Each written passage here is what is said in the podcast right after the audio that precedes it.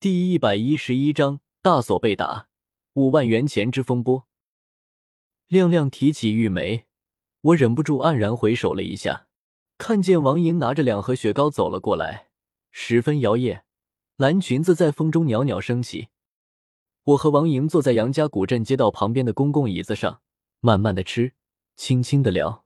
他听了我所讲，对我的人品十分怀疑，他认为一方水土养一方人。村里人这样，我也好不到哪里去。我说给你讲故事，还给你口实了，以偏概全，一叶障目。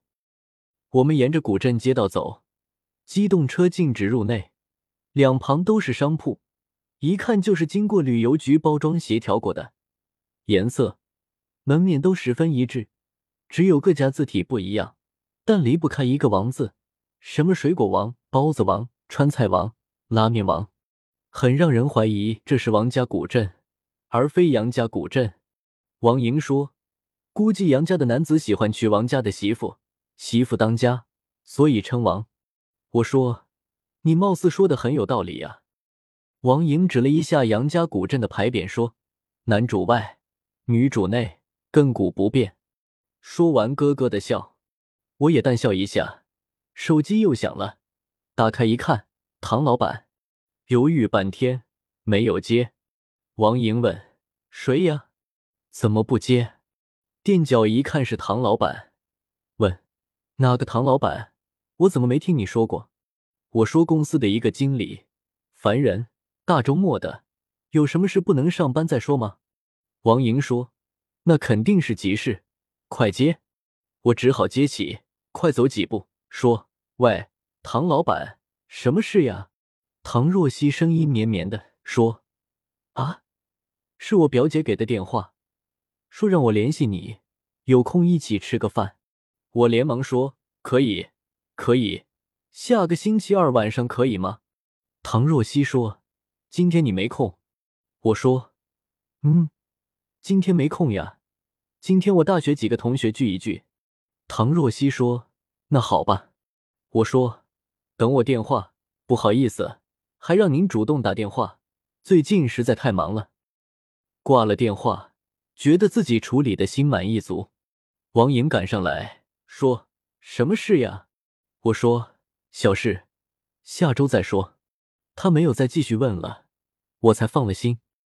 杨家古镇的主街道被我们走了个差不多，走得一身汗，脑壳快爆裂了。我们来到一家叫四海为家的小酒馆。点了两瓶冰镇啤酒，一碟水煮花生，一个丝瓜炒蛋，一个回锅牛肉，边吃边喝。王莹说：“你以前恋爱过没？”我猛喝一杯啤酒，说：“谈过。”谈过几个呀？我说：“一个。”王莹说：“只有一个吗？”我愣说：“对。”按照常理，我可以反问你呢。但是我不想问，过去的事就过去了，活在当下，不管过去如何，现在好就可以了。不想提起往事，因为玉梅的事实在太过于刺痛。不但不想提起我的往事，对于王莹的过去，我也没有兴趣。说不定她也有难过的往事，我又何必再把伤疤揭起来，非要看个明明白白呢？王莹看我一问一答，知道我对这个话题寡味。便不再问。过一会说：“你怎么不问我谈过几个？”我说：“无所谓，反正现在就我一个。”王莹说：“你看你，告诉你，你是我第一个。”我无法相信，我觉得王莹在和我说谎，因为第一次和他在一起，他的如数家珍的手法，神乎其技的技法，都是油条级别的。